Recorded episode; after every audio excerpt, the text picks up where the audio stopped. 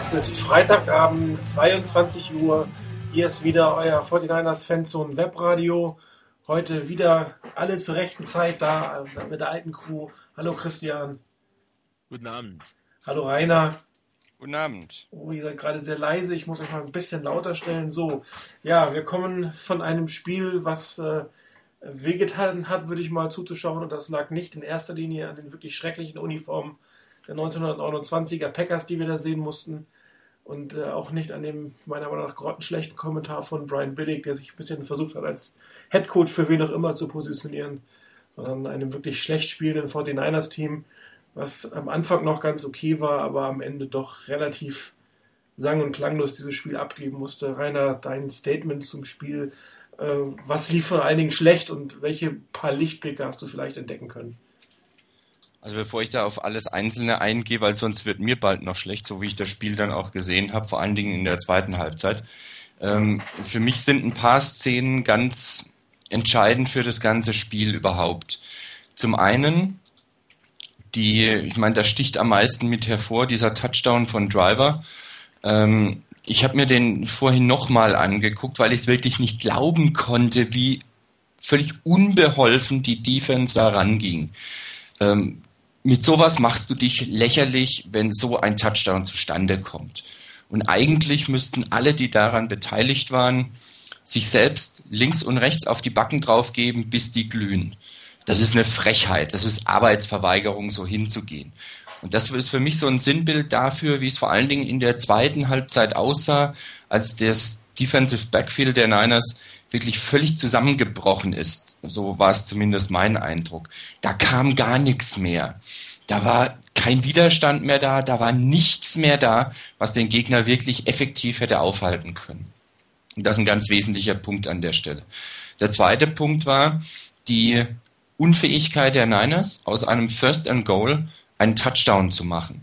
Ähm, man stand einmal an der Zwei-Yard-Linie der Packers mit einem äh, First and Goal und einmal an der 10-Yard-Linie und was kommt dabei raus? Zwei Field Goals. Da hat es eindeutig gefehlt, hier draus zwei Touchdowns zu machen. Wäre das gelungen, dann hätte man äh, immerhin mal acht Punkte schon mal mehr gehabt. Man hätte die, die Packers unter Druck setzen können mehr. Und hätte die vielleicht mal anfangen lassen, dran zu zweifeln, ob sie das Spiel gewinnen können. Vielleicht wären die ein bisschen ins Zittern gekommen. Aber nein, man hat es nicht geschafft, man war unfähig hier und zum Teil, wie ich finde, wirklich bemerkenswert übel, wie das zustande kam. Gerade bei der ersten Situation, ein First and Goal, dass man da den ersten, das erste Down als Running Down nimmt. Okay, David ging kein Yard verloren. Ähm, ja, und danach, was war danach? Kurz danach kommt dann dieser, dieser Sack gegen Troy Smith, wo er wirklich meiner Meinung nach viel zu lange den Ball hält. Und das ist so ein bisschen die Schwäche, die Troy Smith hat, die auf der einen Seite eine Stärke ist auch von ihm. Er will das Play am Leben erhalten, er kann ein Play am Leben erhalten, aber er sieht dann manchmal schlicht und ergreifend nicht, wenn es wirklich nicht mehr geht und wenn er dem Team schadet. Und mit der Aktion hat er dem Team geschadet, weil, es, weil er das Team aus der Reichweite des Touchdowns gebracht hat. Diese Unfähigkeit, hier wirklich zuzuschlagen, zu punkten, ein Killerinstinkt zu zeigen, das war ein ganz wesentlicher Punkt, warum die Niners dann auch verloren haben. Ein dritter Punkt, der mir dann aufgefallen ist, ähm, große Schwäche, ein großes Problem war wirklich, als dann O'Brien Franklin raus musste oder rausging. Ähm, plötzlich war eine Run-Defense nicht mehr wirklich effektiv plötzlich kam da relativ wenig an, an ähm, Run-Defense und ich glaube, das war genau der Drive, bei dem die, die Packers, glaube ich, deutlich über zehn Plays hatten und lange, lange, lange Zeit auf dem Feld standen. Das war da, als Franklin draußen war. Und das macht mir schon ein bisschen Sorgen, wenn ich das sehe. Wenn Franklin nämlich als Free Agent gehen sollte, dann weiß ich nicht, ob man da jetzt schon jemanden wirklich effektiv hinten dran hat. Das, was wir von Jean-François oder wie er heißt, gesehen haben, hat mich nicht überzeugt. Das macht eher Angst dabei. Und eine Sache, die mir dann noch aufgefallen ist, die ich noch ansprechen wollte, das sind eigentlich zwei Szenen. Und zwar zwei Szenen, die ähm, relativ kurz vor der Halbzeit waren. Die eine Szene war dieser ja sehr kurz geratene Drive äh, mit relativ wenig Plays, aber einem Touchdown auf Vernon Davis, wo ich gedacht habe, Mensch, guck mal an. Ähm, die Niners schaffen es, hier Big Plays hinzulegen. Sie sind kurz vor der Halbzeit. Sie holen tatsächlich noch hier einen Touchdown raus mit einem klasse Play, wie ich finde. Guter Play Call, klasse Ausführung. Sicherlich ein bisschen begünstigt, weil der Safety ein bisschen zu viel wollte wohl. Aber nichtsdestotrotz, das Ding musst du erstmal machen. Vernon Davis hat's gemacht. Der Pass von Smith war gut. Tolles Play, wo ich gedacht habe, Menschenskinder, das geht. Und jetzt sind wir einen Punkt nur hinten dran und es geht in die, in die zweite Halbzeit. Damit lässt man sich grundlegend wieder Chancen. Dann kommt man sogar nochmal in Ballbesitz vor der Halbzeit, hat zwei Timeouts und lässt das Ganze verstreichen. Und das konnte ich nicht mehr verstehen. Vor allen Dingen die Art und Weise, wie dann gerade wieder das Playcalling war. Da wird ein Timeout genommen, nachdem man äh, Westbrook hat laufen lassen, was gar nicht so verkehrt war. Dann holt er einen First Down raus und statt den Ball zu spiken oder irgendwas anderes zu machen, wird ein Timeout genommen. Habe ich gedacht, okay, Timeout ist in Ordnung. Was machen wir nach dem Timeout? Jetzt wird sicherlich ein Passing Play kommen. Was passiert? Es kommt ein Laufspielzug. Wozu muss ich dafür bitte schön ein Timeout nehmen? Das war verschleudert. Hier hat man wirklich die Chance versäumt, aggressiv drauf zuzugehen. Und ich glaube, die Packers waren in dem Moment einigermaßen verwundbar. Denn genau in dem Moment hatten die Packers wahrscheinlich noch im Hinterkopf, was da gerade kurz davor passiert ist, mit diesem langen Touchdown auf Davis. Hier hätte man nachsetzen müssen. Hat man nicht gemacht. Man hat auf gut Deutsch gesagt den Schwanz eingezogen und hat hier versucht, na ja, wir spielen es halt dann in der zweiten Halbzeit. Wir sind eng, wir halten das Spiel eng. Wir verlassen uns auf die zweite Halbzeit. Es wurde eine Statistik eingeblendet, wie gut die Packers im dritten Quarter sind und wie schlecht die 49ers punktemäßig im dritten Quarter sind. Und das muss ich als Coach auch im Hinterkopf haben und kann mich nicht drauf verlassen. Die Quittung haben die 49ers dann bekommen. Am Schluss haben sie mit 16 zu 34 verloren, haben im dritten Quarter nur drei Punkte gemacht, im vierten gar keins. Und die Packers haben 14 beziehungsweise sechs Punkte gemacht da hat man es versäumt, finde ich, vor der Pause ein Statement abzugeben. Ob man Punkte macht oder nicht, ganz anders. Das ist nochmal ganz egal. Aber man hat es versäumt, wirklich ein Statement zu setzen nach dem Motto, wir wollen und wir versuchen es und wir nutzen unsere Chancen. Wir wollen unter Umständen auch unsere Chancen erzwingen. Und wir lassen euch nicht einfach in Ruhe und, und halten den Ball flach, sondern wir wollen aggressiv unsere Punkte machen. Nicht nur verhindern, wir wollen Punkte machen. Das hat man versäumt. Damit hat man eine Chance ausgelassen. Die Quittung hat man in der zweiten Halbzeit bekommen. Und von daher, ähm, vor allen Dingen über das Defensive Backfield, sollte man eigentlich nur noch den Mantel des Schweigens decken, weil das war fürchterlich, was die Niners, äh, was die Niners da gezeigt haben. Auf der Offense-Seite haben die Niners auch zu wenig gezeigt. Ich glaube, Plummer war es, der irgendwann mal geschrieben hatte, ähm, dass das Defensive Backfield der der äh, Packers auch nicht wirklich überragend war. Aber die Niners haben es nicht angegriffen. Und das war wieder diese Situation oder diese ganze Vorgehensweise, den Ball flach halten, langsam machen, ruhig machen, aufbauen, das Spiel eng halten, statt die Chancen zu nutzen. Ich glaube nicht, dass unser Coaching-Staff hier wirklich aus der Haut kann, vor allen Dingen nicht auswärts vielleicht im, im Lambeau Field, aber hier wäre es notwendig gewesen, aggressiver zu sein. Das haben die Niners nicht gemacht, die Quittung haben sie bekommen. Und damit ähm, sind die Playoff-Hoffnungen ein kleines bisschen kleiner geworden. Ja, das waren jetzt äh, siebeneinhalb Minuten Negatives und ein Positives. Das war der Pass auf Vernon Davis. Chris, hast du mehr Positives auf diesem einen Pass äh, gesehen oder schließt du dich im Großen und Ganzen äh, dem Rainer an? Im Großen und Ganzen schließe ich mich definitiv Rainer an. Ähm, das Spiel hat eigentlich ganz gut begonnen, weil die Defense hatte Aaron Rodgers und die Offense der Packers unter Kontrolle behielt die Offense lange im Spiel, also eigentlich in der ganzen ersten Halbzeit, bis auf den einen Pass von Rodgers. Und dann hat eigentlich die Offense ja auch noch den Ball gut bewegt, eben wie, wie Rainer gesagt hat, bis in die äh, Red Zone ist man ja gekommen, aber dann geht einfach nichts mehr. Dann war, äh, ist das Play, war das Playcalling wirklich nicht mehr äh, gut. Der Fehler kommt von Troy Smith und so weiter. Man hat wieder nur sechs Punkte erinnerte leider etwas an äh, das Spiel in Seattle am Anfang der Saison. Und das wollte man ja eigentlich auch schnell vergessen.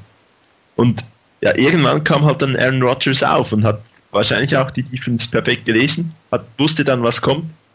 Und irgendwie schien es für mich wieder mal so, man hat keine Adjust Adjustments gemacht, man hat sich nicht angepasst, man hat Aaron Rodgers über das ganze Spiel eigentlich nie irgendetwas Spezielles ge äh, gezeigt, was man jetzt irgendwie gedacht hat, okay, das könnte jetzt verunsichern oder so.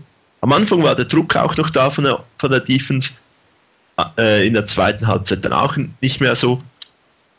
Und ja, wie, wie Rainer richtig gesagt hat, das Tackling der, vor allem der Defensive Backs war nicht da. Also der, das schreckliche Play auf Donald Driver, wo Dashen Goldson auf ihm drauf hockt und ja, ähm, am Ende hat er einen Touchdown und ähm, Goldson ist irgendwo. Also nehmen wir, das war wirklich schrecklich. Und ja, die, das Defensive Backfield hat wirklich dann am Ende nicht äh, seinen Job nicht mehr gemacht. Ähm, was mich auch noch enttäuscht hat, ist eigentlich, wie die Offense äh, die tiefen Bälle eingesetzt hat. Wenn ich, mir, wenn ich richtig mich daran erinnere, war es irgendwie am Anfang ein tiefer Pass in Richtung Michael Crabtree. Der war incomplete. Dann kam lange kein, nichts mehr, was tief ging. Es gab dann da irgendwie das glückliche Play, wo Vernon Davis ähm, den Ball dem Verteidiger wegschnappt, der dann zu einem Red Zone Possession geführt hat. Und wenn ich, ich mag mich an keinen anderen tiefen Ball mehr erinnern als den tiefen Touchdown zu Davis. Und danach in der, in der zweiten Halbzeit hatte man eine wirklich gute Serie, wo man zwar ein Three and Out hatte, aber der eine Ball war zu Vernon Davis, der Drop, auch tief. Es war vielleicht ein bisschen ein Momentum-Killer. Und dann noch der tiefe Ball zu Ted Ginn, der ja nicht perfekt geworfen äh, war, aber gut könnte man auch fangen, könnte man den zweiten, der zweite Fuß wäre knapp drin. Man hat also da eigentlich gesehen, dass die, das Defensive Backfield der Packers mit den tiefen Bällen auch Probleme hat. Aber danach hat man es irgendwie nie mehr richtig versucht. Ähm, und das war sehr enttäuschend. Ein zweites Element, was völlig gefehlt hat, das äh, war der Screen. Ähm, wir haben mit äh, Westbrook einen der besten Receiving Backs. Ähm, und einen Screen habe ich nie gesehen. Und kann mir keiner sagen, dass da dieses Element nicht im Playbook der 49ers ist, Troy Smith dieses Play nicht kennt und äh, oder Westbrook es nicht kennt. Das kennen alle, das ist da, das müsste man einfach callen. Ähm, ich habe das Spiel mit einem Kollegen geschaut und bei der Possession, eben, ich glaube im dritten Viertel war es, wo wir wieder in der Red Zone waren, wieder nur ein Field Goal hatten. Ähm, da habe ich wirklich gedacht, so, es wäre jetzt der Moment, um irgendwie den Screen Pass zu bringen, weil das hatte man im ganzen Spiel nie versucht. Und vielleicht hätte es in der Red Zone perfekt funktioniert, man wäre wieder im Spiel gewesen. Ja, am Ende hat man es nicht geschafft. Von dem her, es gab wirklich dieses, diese zwei positiven Punkte für mich, nämlich dass die Defense eigentlich am Anfang Aaron Rodgers unter Kontrolle halten konnte und der tiefe Touchdown zu Davis. Aber daneben gab es sehr, sehr, sehr, sehr viel, was da ganz und gar nicht gut war.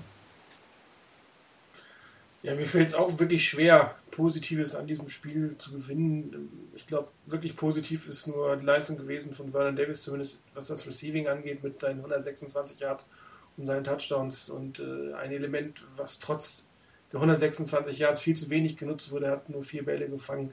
Da muss man deutlich mehr machen mit einem Spieler seiner, seiner Qualität. Das gleiche gilt ähm, auch für, für Crabtree, der sicherlich jetzt kein Top-Spiel gemacht hatte. Den langen Ball hätte man vielleicht fangen können, aber meiner Meinung nach nicht gut geworfen. Ähm, ansonsten wird auch er viel zu wenig in der Offense eingebunden und, und Chris, du hast recht, äh, das Thema Screens, was doch am Anfang der Saison mit, mit Frank Gore häufig mal angewendet wurde, fand gar nicht statt, was eigentlich völliger Blödsinn ist, weil, weil Westbrook definitiv ein, ein Back ist, der, der Screens kann, beziehungsweise seine Karriere besteht eigentlich aus Screens, kann man fast sagen. Er hat ja eigentlich, ist ja fast mehr als, als ein Passempfänger ähm, äh, groß geworden als als Running Back. Und äh, es ist schon sehr unverständlich, dass man dieses Element nicht im, im, im Gameplan hätte. Meine Vermutung ist, wenn du das Spiel anguckst, dass es einfach etwas war, was sie nicht spielen wollten, warum auch immer, weil sie vielleicht Angst hatten vor den Outside-Linebackern der Packers oder weil Troy Smith mit den Screens auch in den letzten Spielen nicht mehr ganz so Erfolg hatte. Sondern wir lassen es in diesem Spiel weg, bauen andere Elemente ein, nur leider hat man keine anderen Elemente gesehen. Sprich, man hat einen Teil abgezogen, aber nichts oben drauf gepackt, was dann natürlich nicht wirklich ähm, zu, zu viel Erfolg in der Offense führen kann. Ähm, die Red Zone Possession, die Rainer am Anfang angesprochen hat, ich habe sie gerade nochmal nebenbei laufen sehen, es war wirklich grauenhaft um es mal so auszudrücken. Man hat äh, das erste Play mit Anthony Dixon auf die Weak Side gespielt, ähm, während auf der anderen Seite zwei Tight Ends standen. Man hätte, auch wenn man sie zur Weak Side spielt, wenigstens versuchen können, ähm, mit, mit ein bisschen Speed über die Outside zu gehen, aber das Play ging genau über den Tackle, keine Chance gehabt. Ähm, in der zweiten Power-Formation, Play-Action, das weiß inzwischen auch jeder, dass wenn die 49ers in so einer Situation äh, stehen, durchaus ein Play-Action-Pass kommen kann. Das war ein Trap-Block-Versuch von, von Diopati, der fehlgegangen ist, dass keiner in seine Lücke reingegangen, darum er auf Troy Smith und der dann einfach schlecht reagiert hat. Und das, das dritte Down, das war einfach kein Goal-Line-Play, das war einfach nichts. Ähm, man hat leider nicht alle Routen gesehen, aber drei der, der, der Receiver waren so zu sehen, dass die hätten vielleicht drei, vier, fünf Yards machen können. Einer war in der Endzone dreifach gedeckt. Also das ist überhaupt nichts und äh, das war halt äh, eine der Stärken von Alex Smith, die Red Zone. Der hat dann einen Vernon Davis in der Red Zone gefunden oder er hat versucht, auf Michael Crabtree zu spielen. Ähm, das war nichts, wie einer von euch gegen hat. Ansonsten lief in der Offense einfach nicht viel. Es hatte verschiedene Gründe. Einer der Hauptgründe ist, ist der Quarterback, über den wir gleich nochmal diskutieren werden.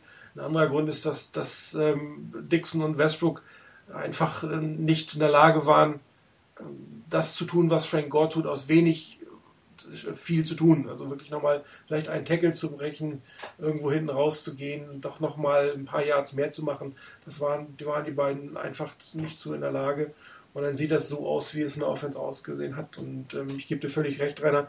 Am Ende dieses, dieser, dieser Drive, das geht nicht. Man hat ein souveränes First Down über den Draw, steht gar nicht so schlecht da. Muss eigentlich auf den Touchdown gehen, weil man genau weiß, dass die Packers im dritten Quarter extrem gut sind und man eigentlich auch weiß, dass man selber in der zweiten Halbzeit aufgrund der, der ich will jetzt nicht sagen nicht erfolgten, aber der schlechten Adjustments einfach nichts reißen kann. Und, und, da musst du in der ersten Halbzeit deine Chance nutzen. Und das wäre eine Chance gewesen, zumindest nochmal drei Punkte zu machen.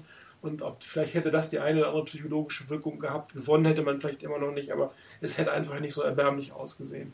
Über die Defense pff, kann man eigentlich nicht wirklich was Gutes sagen. Ich fand sie nicht mal am Anfang besonders gut. Ähm, man hat Aaron Rodgers in den Griff gehalten. Blake Clemens hat es geschafft, dass ihm ein Ball auf den Kopf fällt. Er konnte überhaupt nicht führen, hat sich hinterher gefreut, als wenn er einen Touchdown gemacht hätte. Dabei hat er keinen Plan gehabt, wo der Ball war und der fiel ihm dann einfach mal auf den Hinterkopf. Ähm, Tackeln, ja, es war eigentlich mehr so ein Fleck-Football. Man hat versucht, irgendwie an der Hüfte des Spielers die Fleck zu suchen, anstatt ihn irgendwie festzuhalten oder den Ball auch noch freizuschalten, das, was ich überhaupt nicht leiden kann, dass wenn man nicht mal sicher den Tackle macht, dann noch irgendwie erstmal versucht, den Ball zu strippen mit zwei, drei Leuten und äh, dann ist irgendwann der Pulk auch so groß, dass, dass keiner mehr vernünftig einen Tackle ansetzen kann. Also das ist einfach nur enttäuschend und äh, gerade das, was das Laufspiel angeht, nachher als, als Frank dann raus war, das war einfach keine Laufverteidigung mehr und äh, sollte man Franklin nicht halten, ist die Frage, ob man überhaupt nächstes Jahr eine 3-4-Defense spielen kann. Das muss man sich ernsthaft überlegen, ob man da nicht wieder wechseln sollte. Und ähm, das nächste ist die Fehlstarts in der Defense. Auch den sehe ich hier gerade vor mir. Das ist einfach viel zu einfach, ein Hardcount und schon fliegen drei, vier Spieler in die Neutral fünf geschenkte Yards. Das ist, das ist einfach nicht professionell, was da gespielt wird. Und äh, ich glaube auch nicht, dass das äh, nur an den Coaches liegt. Da sind auch die Spieler gefragt, die da einfach mentale Fehler machen die entweder übermotiviert sind oder auch einfach sich nicht ausreichend auf den Quarterback vorbereiten. Ähm, jeder Quarterback hat Tendenzen, hat Macken, kann man eigentlich was erkennen und gerade äh, der Hardcount äh, sollte man irgendwann feststellen im Spiel, dass der genutzt wird und dann muss man halt die Zehntel, die zwei Zehntel warten und, und hinterher versuchen mit guter Technik den Pass zu machen und nicht indem man den Snapcount ähm, errät, sage ich es mal so, oder vorausahnt. Also das war nichts in der Defense und ich habe es auch irgendwo auf dem Board schon geschrieben. Ähm, ich glaube auch nicht, egal wer als nächstes Jahr, nächstes Jahr als Head Coach kommt, nicht nur der Offense, der Offense Staff wird wechseln, sondern auch der Defense Staff. Es gibt keinen Grund für mich, Manuski nächstes Jahr zu halten, egal ob 3-4 oder 4-3 gespielt wird. Das ist einfach nicht akzeptabel. Ähm, vor allen Dingen, weil man spielt immer noch auf die, um die Playoffs. Das muss man einfach sehen. Die Chancen sind noch da. Wenn wir jetzt 6-6 und äh, hier stehen würden und das, das der nächste 10-4 und man hätte die Chance in die Playoffs zu kommen, würde jeder völlig anders denken. Nur weil wir 4-8 stehen, scheint das nicht ganz äh, immer in den Köpfen anzukommen, dass man noch wirklich realistische Chancen hat auf die Playoffs. Und dann darfst du als Team einfach nicht so eine Leistung ab, ab, ableisten. Das, das funktioniert überhaupt nicht. Und ähm, dementsprechend war das ein extrem enttäuschendes Spiel. Und ähm, obwohl man nicht mit einem Sieg oder ich nicht mit dem Sieg gegen die Packers gerechnet hat, muss ich sagen, dass ich mehr, fast mehr enttäuscht war als, als äh, gegen, gegen die Bucks. Ähm, weil man hier nicht durchgehend gekämpft hat und nicht durchgehend versucht hat oder nicht durchgehend mithalten konnte im Endeffekt, was gegen die anderen guten Teams wie die Falcons und die Saints deutlich besser gelungen war. Also ich hoffe, wir müssen dieses Jahr nicht nochmal ein Spiel in dieser Qualität sehen. Vielleicht gibt es ein paar Niederlagen, aber bitte nicht auf die Art und Weise. Und ähm, damit sind wir, glaube ich, auch bei dem Quarterback, den ich gerade schon angesprochen habe. Ähm, er wird nicht zurückkommen, zumindest nicht im nächsten Spiel. Ähm, Mike Singletary hat gesagt, er wird jetzt von Spiel zu Spiel gucken, welcher Quarterback die besten Chancen auf einen Sieg gibt und den einsetzen. Er hat sich jetzt für Alex Smith entschieden. Ähm, Chris, du als bekennender Alex Smith-Fan wirst sicherlich einen ein oder anderen Freudensprung gemacht haben, oder? Nun, äh, das ist eigentlich beinahe eine Beleidigung. Nein, ich bin ein überzeugter Alex Smith kann ein guter Quarterback sein, Typ oder so. ähm, nee, ähm, ich, ich sehe es ein bisschen so. Die, die großen Fragen werden eigentlich, sind in dieser Entscheidung wirklich, ähm, wie, was wäre, wenn? Weil es wird wieder irgendwas diskutiert von wegen, ähm, was wäre, wenn jetzt Alex das Playbook gehabt hätte oder den Gameplan, äh, den Troy Smith gehabt hat in den ersten Spielen.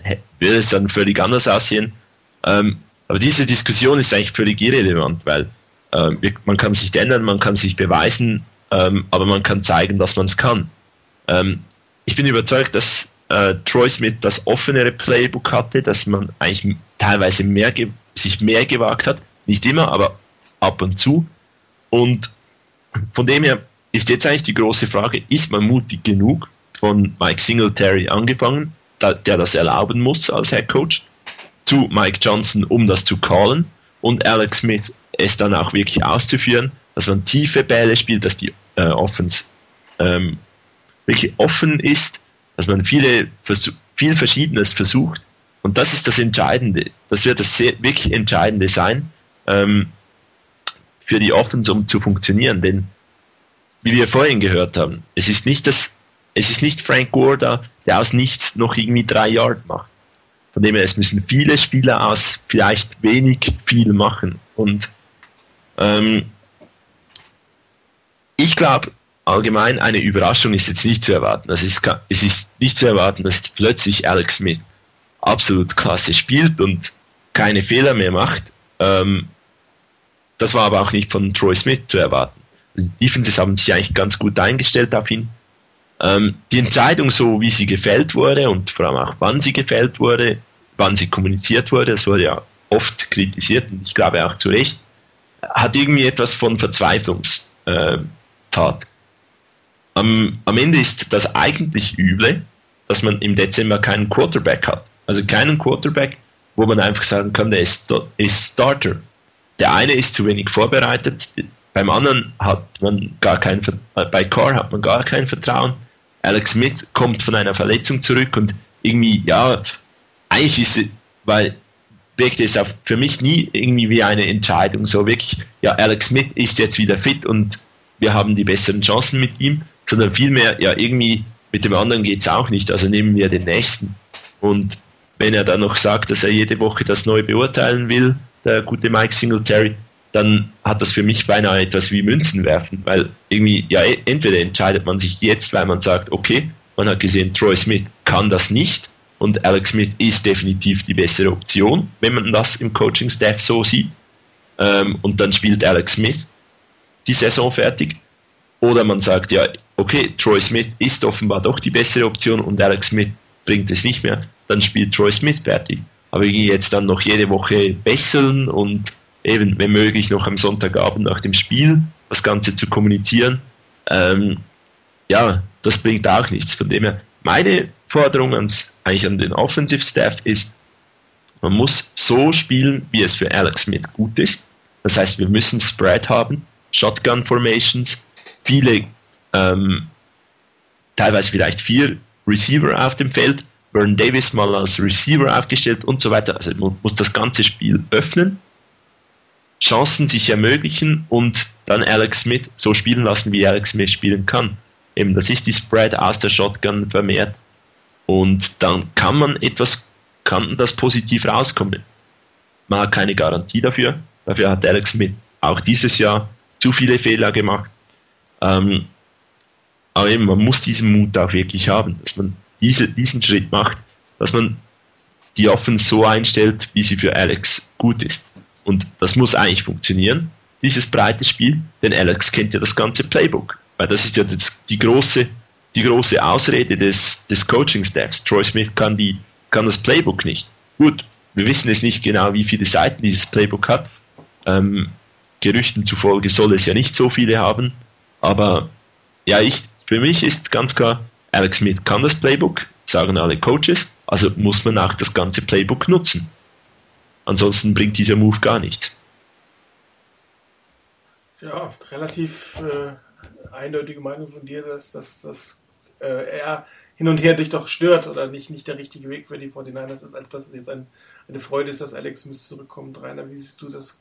Ein, ein notwendiger Wechsel oder einfach ein Wabonspiel Wabonspiel von des Coaching-Staffs?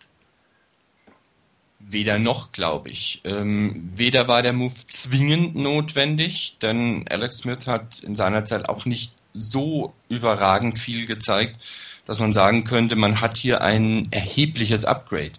Ähm, Wabonspiel, das wird sich zeigen, ob es ein Wabonspiel ist. Ähm, man hat gemerkt bei Troy Smith, dass ähm, sein Spiel schwächer wird, äh, weil der Gegner sich besser auf ihn einstellt. Und äh, ich bleibe dabei, diese Aussage, die ich glaube Singletary gemacht hat, dass die Gegner sich besser auf, ähm, auf Troy Smith eingestellt haben und ihm dadurch ein Stück weit auch seine Grenzen aufgezeigt haben. Die Aussage ist so, wie sie getroffen wurde, absolut richtig, da bleibe ich dabei. Ähm, das, was Singletary nicht gesagt hat und was aber immer damit dabei mitschwingen sollte, wäre eigentlich das, was hat das Coaching-Staff dafür getan, dass das nicht so ist, damit sie, der Gegner sich nicht so drauf einstellen kann. Klar ist, ähm, Troy Smith kam, glaube ich, am 6. September oder sowas um den Dreh erst zu den Niners und hat wenig Snaps, wenig bis gar keine Snaps lange Zeit bekommen für das, für das äh, First Team. Und er kann nicht das komplette Playbook Intus haben. Das ist also definitiv richtig. Auch daran gibt es eigentlich nichts auszusetzen. Die Aussage ist einfach korrekt, mit Sicherheit. Ähm, die Frage ist nur, haben die Coaches oder hat Alex Smith aus, dem, aus der ganzen Fülle des Playbooks die Möglichkeiten ausgeschöpft? Ähm, ich weiß nicht, ob, ob äh, das Playcalling an sich, äh, gerade mit, mit äh, tiefen Pässen, ähm, ob das wirklich so viel aggressiver wurde oder ob Troy Smith einfach die Chancen häufiger gesucht hat, den Ball tief zu werfen. Ich habe heute äh, im Zusammenhang mit dem, dass äh, Brian Westbrook wohl äh, wieder als Starter auflaufen dürfte äh, gegen die ähm, gegen die Seahawks äh, einen Satz gelesen, den fand ich einfach klasse in dem Zusammenhang. Da stand dann drin, Westbrook should finally be utilized in the passing game with checkdown artist Alex Smith back under center. Äh, der Checkdown Artist, ne, der Künstler des Checkdown, Checkdowns oder Master of Checkdown, weil Alex Smith die Tendenz hat, und das hat er ja auch selber schon gesagt, weil er die Tendenz hat, eher zu sicher sein zu wollen, zu sicher mit dem Ball, zu, zu vorsichtig mit dem Ball umgehen will. Und bevor er die Chance für den tiefen Pass sucht, wo es vielleicht gehen könnte, das, was Troy Smith gemacht hat, hält er sich zurück und wirft halt den kurzen Pass, Screen Pass oder in die Mitte, aber kurz halt. Und das ist so der Punkt, wo ich dann sagen muss, war das Playcalling vielleicht in Phasen gar nicht mal so verkehrt, aber Alex Smith hat das nicht ausgenutzt. Das kann ich von hier relativ schlecht beurteilen, weil, ähm, weil man ja im Fernsehen oder im, über, über NFL Game Pass ähm, immer nur einen Ausschnitt sieht. Und solange man nicht irgendwelche Analysen sieht, wo man das ganze Feld sieht, kann man nicht entscheiden, er hat da nicht richt, äh, hingeworfen, wo er hätte hinwerfen können. Ich denke, dass Troy Smith häufiger eben die tiefen Bälle wirklich gesucht hat ähm, und damit auch Glück hatte. Nur dann hat sich der Gegner darauf eingestellt, hat ihn ein bisschen seiner Möglichkeiten beraubt, seiner Stärken beraubt. Und da kam vom Game, vom, vom Play-Calling her relativ wenig dagegen. Da fehlten mir dann solche Geschichten, wie zum Beispiel äh, dann vielleicht einen Screen Pass oder einen ganz schnellen Pass in die, in die Mitte mit dem Slant oder ähnliches. Ähm, da fehlten mir diese Anpassungen. Und von daher, so wie die Zahlen von Troy Smith zuletzt waren, kann man das durchaus nachvollziehen, dass man, da die Playoffs ja nicht unerreichbar sind, das hört sich verrückt an und idiotisch an und manch einer will die Niners nicht in, den Playoffs sehen, aber die Playoffs sind eine reelle Möglichkeit, immer noch. Äh, Gerade wenn man sich anguckt, wir kommen ja noch dazu, zu den Spielen, die an diesem Wochenende anstehen. Ähm, wenn das passend ausgeht, sind die, sind die Niners ein einziges Spiel hinten dran, einen einzigen Sieg hinten dran, hinter dem Divisionstitel letztendlich. Und da ist noch einiges möglich. Und dass man deshalb versucht, die Chance zu nutzen und zu sagen, wir nehmen den Quarterback, der schon die Erfahrung hat, der, der das ganze Playbook kennt, der das in einem, im Trainingcamp mitgemacht hat, das kann ich durchaus nachvollziehen.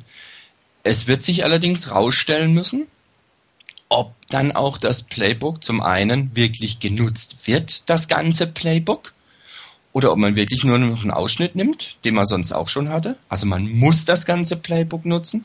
Zweiter Punkt, man muss, das hat Chris schon gesagt, mehr auf die Stärken von Alex Smith eingehen, nicht zuletzt, weil Frank Gore nicht dabei ist. Und damit auch auf die Stärken von Brian Westbrook eingehen. Das heißt, man muss das Ganze mehr auseinanderziehen. Und der dritte Punkt ist, ähm, Alex Smith muss das dann rüberbringen. Er muss es umsetzen. Und das sind die drei Punkte, an denen sich das Ganze entscheiden wird. Macht man das Playbook wirklich auf? Geht man auf seine Stärken ein und kann er es umsetzen? Daran wird sich zeigen. Wenn er das kann, wenn das alles passt, dann sieht das Ganze gut aus. Wenn eines der drei Elemente nicht passt, dann wird schwer. Und äh, es gab ja die Diskussion von wegen äh, Nate Davis zu nehmen. Ich habe das auch in irgendeinem Kommentar irgendwo gesehen und ich finde die Idee an sich vom Grundsatz her nicht verkehrt ihn zu nehmen und zu sagen, wir gucken uns an, wie der die letzten drei Spiele dann, meinetwegen, wenn es vorbei sein sollte mit den Players, wie der die letzten drei Spiele als Starter sich macht. Ich kann es mir allerdings nicht vorstellen, dass die Coaches das machen, weil unsere Coaches, denke ich, wissen, dass sie nach dieser Saison schon gar nicht, wenn sie, schon dann nicht, wenn sie in die Playoffs nicht reinkommen, keine Zukunft bei den Niners haben, die werden keine große Interesse dran haben, Nate Davis zu entwickeln und zu, zu evaluieren, wie das da aussieht mit ihm. Da wird man irgendwie die Spiele rumbringen. Von daher ähm, schauen wir, was bei rauskommt. Ich kann den Move nachvollziehen. Ich bin keiner, der jetzt äh, in, in Freudengeheul ausbricht. Ich kann den Move nachvollziehen und man wird sehen müssen, was dabei rauskommt. Also ich habe eine etwas andere Meinung. Für mich ist der Schritt fällig, wenn nicht überfällig. Ähm, eigentlich hätte dieser Schritt schon nach dem Tampa Bay-Spiel erfolgen sollen, meiner Meinung nach. Spätestens nach dem Arizona-Spiel, nach einem Sieg ist es natürlich immer schwierig. Aber jetzt nach der Niederlage gegen, gegen die Packers war es einfach fällig, weil Troy Smith ist absolut limitiert in dem, was er tut. Wir hatten die ersten Spiele diesen Backup-Effekt, ich habe ja spaßhalber Retay-Effekt genannt, dass wenn ein Backup aufs Feld kommt, den keiner so richtig beurteilen kann, Entschuldigung, dass dann ähm, darauf sich nicht gescoutet werden kann und dass man dann noch Dinge machen kann, ähm, die ungewöhnlich und gut aussehen, weil, sie keiner, weil sich keiner darauf eingestellt hat. Mittelfristig funktioniert das irgendwann nicht mehr. Und das hat man nachher bei, bei Troy Smith spätestens im Buccaneers-Spiel gesehen. Die Defense wusste, was kommt. Die Defense wusste, wie sie es verteidigen kann. Die Defense hat sich darauf eingespielt. Und seitdem sieht die Offense mit ihm katastrophal aus.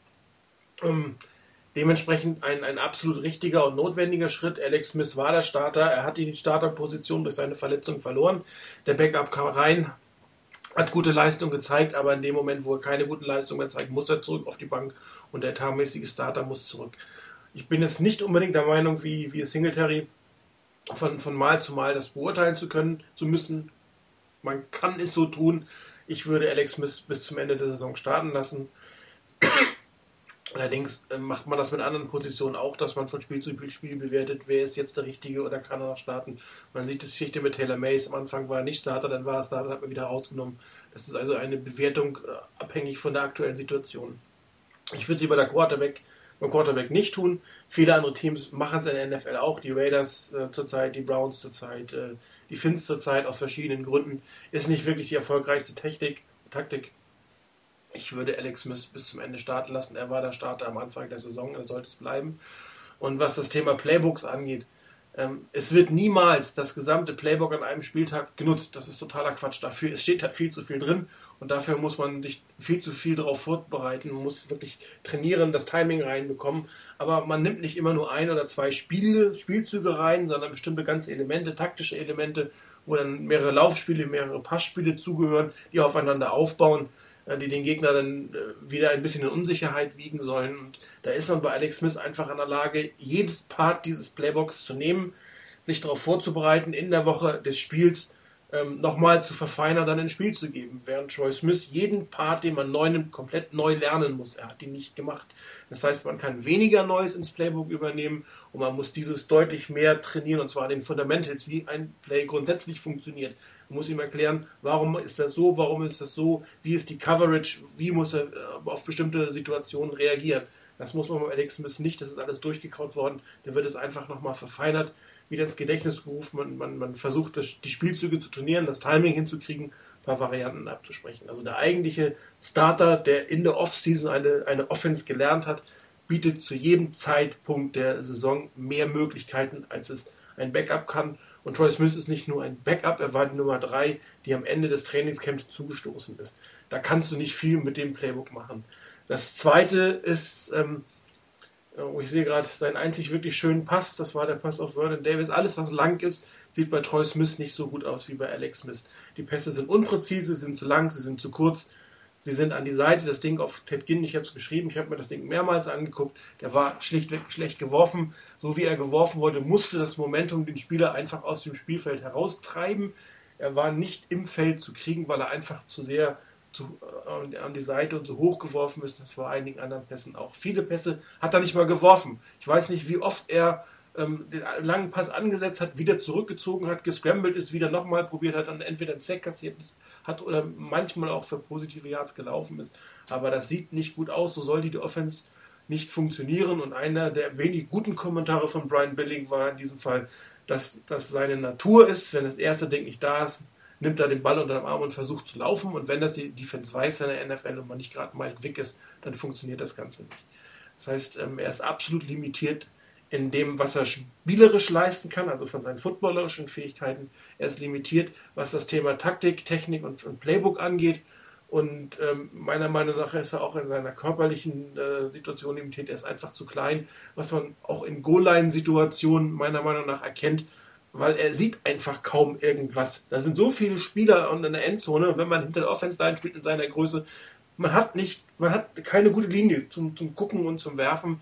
Und ähm, daher meiner Meinung nach auch der große Unterschied von Alex Smith und Troy Smith in der, in der Red Zone. Ähm, er ist da einfach nicht der richtige Spieler. Ob äh, jetzt Alex Smith ähm, schuld für die schlechte oder langweilige Offense am Anfang der Saison war oder die Coaches, Rainer, hast du recht, das kann man einfach nicht beurteilen, weil man die Plays nicht genau sieht. Der eine kann sagen, er ist zu blöd, sie zu werfen, der andere wird sagen, die Coaches haben nur beschissene Plays rausgeholt. Es ist reine Raterei, wahrscheinlich liegt die Wahrheit genau in der Mitte. Und ich hoffe, dass äh, jetzt das passiert, was Chris am Anfang auch gesagt hat, dass man eine Offense aufs Feld schickt, taktisch gesehen, die den Stärken der Spieler, den Stärken des Quarterbacks entgegenkommen. Und das ist ein, ein, eine geöffnete Offense, eine Spread. Sie muss nicht nur aus der Shotgun sein, aber nicht nur Power-Formationen, I-Formationen, Offset-I-Formationen mit zwei Titans in der Nähe, sondern wirklich drei, vier Receiver. Ähm, teilweise, wie man es in Arizona gesehen hat, da haben sie es gespielt das war eine Offense, die eigentlich nach Alex Smith äh, so ein bisschen aussah, aber Troy Smith hat sie gespielt. Ähm, was man auch in den letzten Saisons gegen Ende der Saison wieder gemacht hat, da hat man die Offense geöffnet, da hat man Punkte gemacht, da hat man, wie man so sagt, diese sinnlosen Spiele gewonnen, aber relativ gut teilweise gespielt. Da hat man in zweiten Halbzeiten hohe Rückstände ähm, aufgeholt, weil man eigentlich einfach in der Lage war, das Spiel auf die Fähigkeiten der eigenen Spieler auszurichten. Und das ist die große Kunst eines Coaches. Das tollste System nützt dir gar nichts, wenn die Spieler es nicht können von ihren Fähigkeiten her.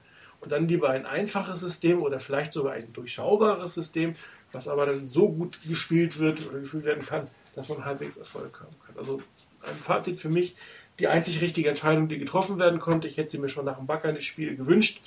Nichtsdestotrotz hätte es wahrscheinlich weder an Sieg gegen die Cardinals noch an der Niederlage gegen die Packers was geändert. Aber jetzt die vier Spiele äh, sollten einfach genutzt werden. Ich will das Team in den Playoffs sehen. Das ist mir völlig egal, ob jemand sagt, ein 8-8 oder 7-9 Team gehört da nicht rein oder wir könnten hoch verlieren. Das ist mein Lieblingsteam. Ich habe sie das letzte Mal vor acht Jahren in den Playoffs gesehen und es ist mir völlig egal, mit welchem Record sie da reinkommen. Wenn sie erstmal drin sind, sind sie drin und dann haben wir auch wieder eine neue Situation. Dementsprechend ähm, hoffe ich auch, dass ein weiteres Element dazu beiträgt. Das ist nämlich die Offense Line. Ähm, Chris, ich finde persönlich finde, sie ist besser geworden. Wie ist dein Eindruck zum Thema Offense Line nach zwölf Spielen in der Saison? Chris? Hallo, Rainer? Nee, ich bin wieder da. Ach, Chris, ah, wunderbar. Ich dachte, ihr seid ja, ja alle weg gewesen. Nee, ich bin, ich bin da. Ich mein, mein Monolog ist vorbei, Chris, du darfst reden. Prima. Nee, ich, ich bin auch etwas erkältet und da habe gedacht, ich muss dir nicht in deinen Monolog hineinhusten. Deshalb habe ich das Mikrofon ausgeschaut. Alles klar. Wunderbar. Ja. Also, nee, ich, ich sehe es ähnlich wie du. Äh, die O-Line wirkt für mich auch stärker. Bin da nicht ganz der Experte, aber man sieht weniger Fehler. Die Fallstart und ähm, Holding Calls sind irgendwie weniger geworden in, der, in letzter Zeit. Und äh, ich habe vorhin im äh, Type-In-Thread gesehen äh, und gehe da mit Plumber 50 ganz klar einig. Äh, Anthony Davis hat Clay Matthews absolut im Griff gehabt. Matthews war nicht zu sehen. Und so hat man immer wieder gute Momente, also weniger Fehler, weniger dumme Strafen und so. Ähm, hatte auch teilweise viel Zeit für den Quarterback. Das sieht, sieht man immer wieder mal, dass Troy Smith viel Zeit hatte in den letzten Spielen. Ähm, was halt immer noch ein bisschen enttäuschend ist, ähm, ist das Run-Game, das noch nicht ganz so funktioniert, dass man wirklich über den Gegner äh, laufen kann, dem das Spiel wirklich aufzwingen kann. Ich denke, das hat aber am meisten damit zu tun, dass das Pass-Game nicht klappt, als dass die Offensive Line ihren Job nicht richtig macht. Wie gesagt, ich bin nicht ganz so der Offensive Line-Experte, aber so halt einfach, was man im Spiel sieht, wie, wie sich das entwickelt, welchen Ärger wir mit der Offensive Line auch schon hatten, diese Saison und auch schon in den vergangenen Saisons. Es scheint besser zu werden und da denke ich auch, hat äh, Mike Solari als Coach einen ganz guten Job gemacht. Eben, man darf nicht vergessen, es ist ähm, eine Offensive Line mit äh, zwei Rookies, mit Jalo Rashal, der auch erst, äh, der auch noch nicht so lange im Team ist, ähm, David Bass, der auf Center wechseln musste und jetzt ohne äh, Joe Staley. Also von dem her, im Moment wirkt die Offensive Line ganz gut und vor allem wirkt sie wie eine Offensive Line, mit der man Spiele gewinnen kann. So, meine, meine Gedanken zur O-Line. Rainer, wie siehst du das ganze Thema O-Line? Noch eine Baustelle oder auf dem Weg in die richtige Richtung? Ähm, ja, eigentlich beides. Ähm, sicherlich auf dem Weg in die richtige Richtung. Es ist schade, dass Joe Staley nicht, nicht mitwirken kann. Ähm, die Niners haben eine gute O-Line, wie ich finde, eine entwicklungsfähige O-Line mit viel Potenzial und mit noch einigermaßen Luft nach oben. Ähm, Ayopati hat sich klasse eingefügt als Rookie, ist für mich ein herausragender Spieler jetzt schon. Er ist auf einem richtig guten Weg. Ähm, er hat noch seine, er macht noch seine Fehler, aber der ist auf einem richtig guten Weg, ein richtig dominanter Left Guard zu werden. Anthony Davis, äh, das hat Chris auch schon angesprochen, hatte Marek im Type-In-Thread geschrieben, ähm, hatte gerade gegen Clay Matthews ein richtig gutes Spiel. Von Matthews war nicht wirklich viel zu sehen und den unter Kontrolle zu halten so gut, das ist schon eine Leistung. Ähm, wenn man anguckt, was Clay Matthews vorher in der Saison geliefert hat, da ist es eine richtig gute Leistung. Ähm, ob man Chilo Rashal ja, abschreiben würde ich ihn nicht. Er hat aber noch ein bisschen aufzuholen. Also ich würde ihn gerne ein bisschen stärker sehen. Da hat er mir noch zu oft ein paar Schwächen dabei. Ähm, Bas macht sich klasse auf Center. Hätte ich so auch nicht erwartet. Bin ich sehr zufrieden damit. Und Staley war eigentlich als Left Tackle über weite Strecken, nicht hundertprozentig, aber über weite Strecken wirklich gut. Ähm, von daher hat man eine gute O-Line zusammen. Wo man vielleicht noch ein bisschen gucken muss, ist, dass man an der Depth arbeitet. Das heißt, man einfach noch ähm, ein, zwei, drei Spieler hinten dran hat, um Ausfälle noch besser verkraften zu können. Das ist immer schwierig, aber das muss auch das Ziel sein noch. Da ist sicherlich noch interessant, wie zum Beispiel ein ähm, Alex Boone sich macht. Den würde ich eigentlich auch gerne mal sehen, um einfach zu sehen, was kann der, was liefert der tatsächlich auf dem Feld in einem Regular Season Game ab. Ähm, den würde ich gerne mal sehen, so richtig, auch richtig im Einsatz. Also nicht nur ab und zu mal vielleicht für ein paar Plays, sondern ähm, dass er mal richtig eine Halbzeit wenigstens spielt oder ein Quarter mal durchspielen kann. Insgesamt denke ich, dass wir mit der O-Line auf einem guten Weg sind. Äh, das ist noch nicht perfekt, aber die O-Line hat Zukunft. Die ist im Großen und Ganzen noch recht jung. Wenn man die zusammenhalten kann, noch zwei, drei Jahre, dann wäre das eine klasse Sache ja, irgendwie sollte ich nicht als Letzte immer reden, sonst muss ich alles wiederholen, mehr oder weniger. Nee, also Spaß beiseite. Also grundsätzlich muss ich sagen, die O-Line ist einer der Units, die sich konstant in der Saison weiterentwickelt hat. Sie hatte wirklich grottengruselige Spiele, auch gerade zum Anfang der Saison. Auch in der Mitte hatte der eine oder andere mal Probleme, aber es ist eine, eine, eine Unit, die beginnt wirklich eine, eine richtige Einheit zu werden, zusammenzuspielen. Es ist extrem ärgerlich, dass Staley dieses Jahr ausgefallen ist. Ähm, das wäre wirklich schön gewesen, wenn, wenn, wenn die vielleicht sogar zu fünft nächstes Jahr hätten wiederkommen können, dass man mit der gleichen Offense-Line ähm, in die nächste Saison hineingeht. Ähm, bei dem Thema das gebe ich dir nur zum Teil recht. Ich meine, wir haben jetzt zwei drin, die eigentlich nicht als Starter hier vorgesehen waren und trotzdem läuft die Offense Line ganz gut. Also da hat man schon den einen oder anderen, ist es richtig, es sollte vielleicht noch einer dazukommen, der, der, der wirklich die Tackle-Positionen abdecken kann und einer, der nochmal die drei inneren, die, doch die drei inneren Positionen abdecken kann. Aber ähm, es, es sieht so aus, als hätten sich hier die vielen hohen Draft-Picks bewährt. Ich finde es auch gut, dass man Schall oder Schall weiterspielen lässt, dass man noch auf ihn setzt, weil so schlimm spielt er jetzt auch nicht. Er ist vielleicht nicht der beste O-Liner, vielleicht ist er auch der schwächeste von den fünf, kann man vielleicht so sagen, aber auch er muss sich weiterentwickeln und sollte man eine Chance geben und er ist ein junger Spieler, ähm, der sicherlich einiges an Talent hat und ähm, hier äh, gilt es, glaube ich, diese, diese, diese, dieses, diese fünf Leute zusammenwachsen zu lassen, sodass dass man sagen kann, ich habe hier äh, wirklich ab nächsten Jahr vielleicht auch keine Baustelle mehr und muss nur noch in der Draft hinten mal gucken, ob man den einen oder anderen ähm, für das wirklich äh, bekommt.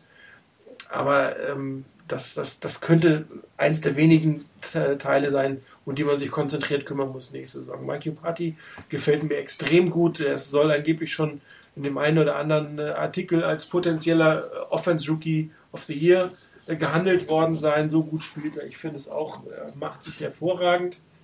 Ähm, die, Katzen bei mir, wie ihr hört, sind vielleicht etwas anderer Meinung.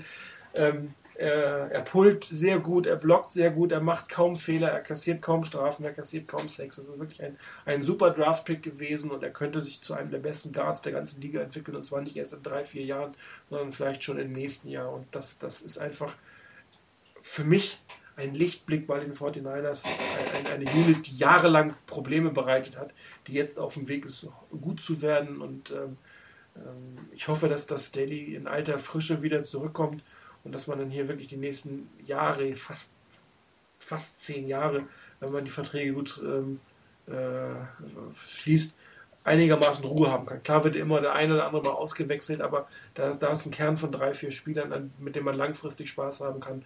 Und das ist bei einer Offense-Line, finde ich, extrem wichtig. Wenn die erstmal ein paar Jahre zusammengespielt hat, dann funktioniert alles hinterher besser. Also ähm, das waren gute Picks. Wir hatten ja auch schon den einen oder anderen auf dem Board gesehen, der angedeutet hat, dass man diese beiden First Rounder im letzten Jahr hätte besser ähm, einsetzen können. Schwer zu sagen, wen Bradford hätten wir nicht gekriegt. Das hat, äh, ich glaube, vor den Niners Chris Beard oder Papa 50, einer von beiden hat das gesagt, das wäre nicht gegangen. Und alles andere, was danach kommt, ähm, wäre sicherlich nicht die zwei Draft-Picks wert gewesen und darum sind sie meiner Meinung nach gut eingesetzt. Sie spielen eine relativ gute Saison inzwischen und ähm, ich hoffe, dass sie sich noch mehr steigern gegen Ende des Jahres und, und dass sie vielleicht einer der Pfeiler sein könnten, äh, die die 49ers äh, in die Playoffs tragen. Wer der Pfeiler eventuell nicht sein könnte, das ist die Defense. Und wir hatten es ja vorhin schon kurz angedeutet, wie schlecht die Verteidigung gegen die Packers gespielt hat. Ähm, aber man muss die gesamte Defense eigentlich in Frage stellen.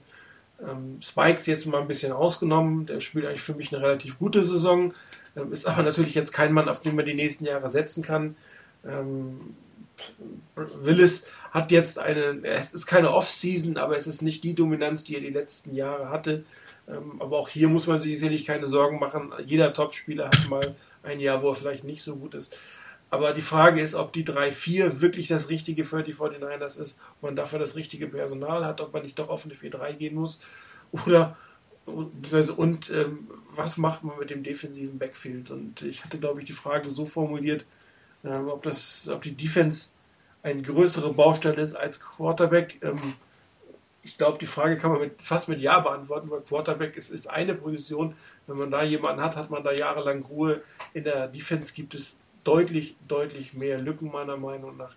Ähm, fängt vorne an. Was macht man, wenn Franklin weggeht?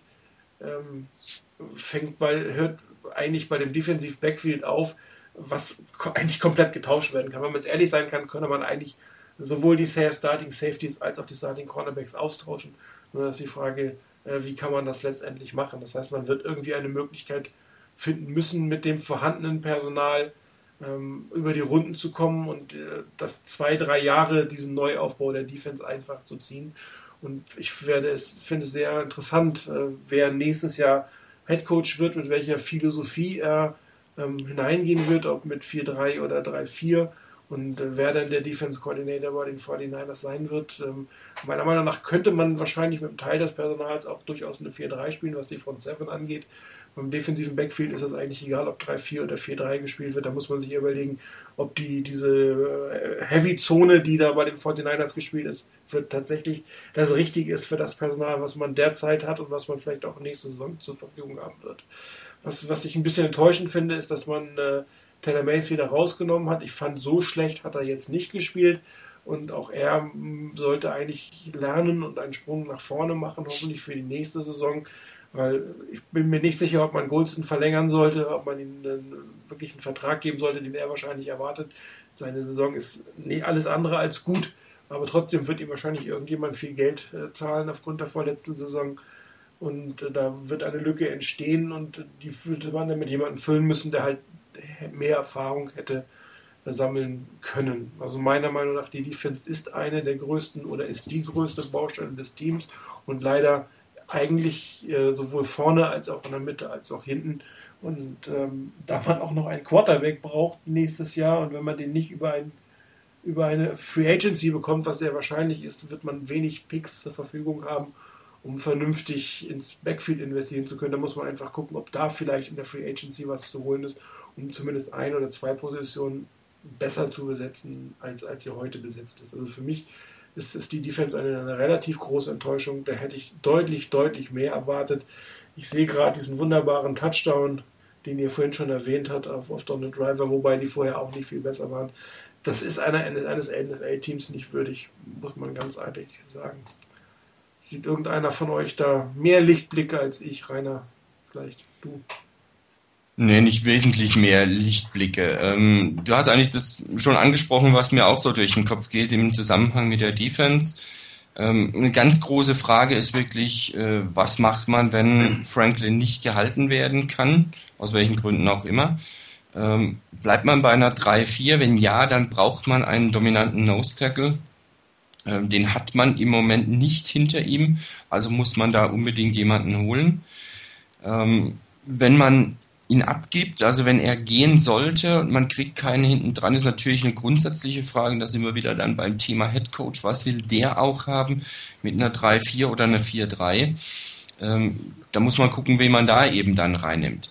Ähm, ich denke, dass ein Justin Smith zum Beispiel auch in der 4-3 sich wunderbar machen kann.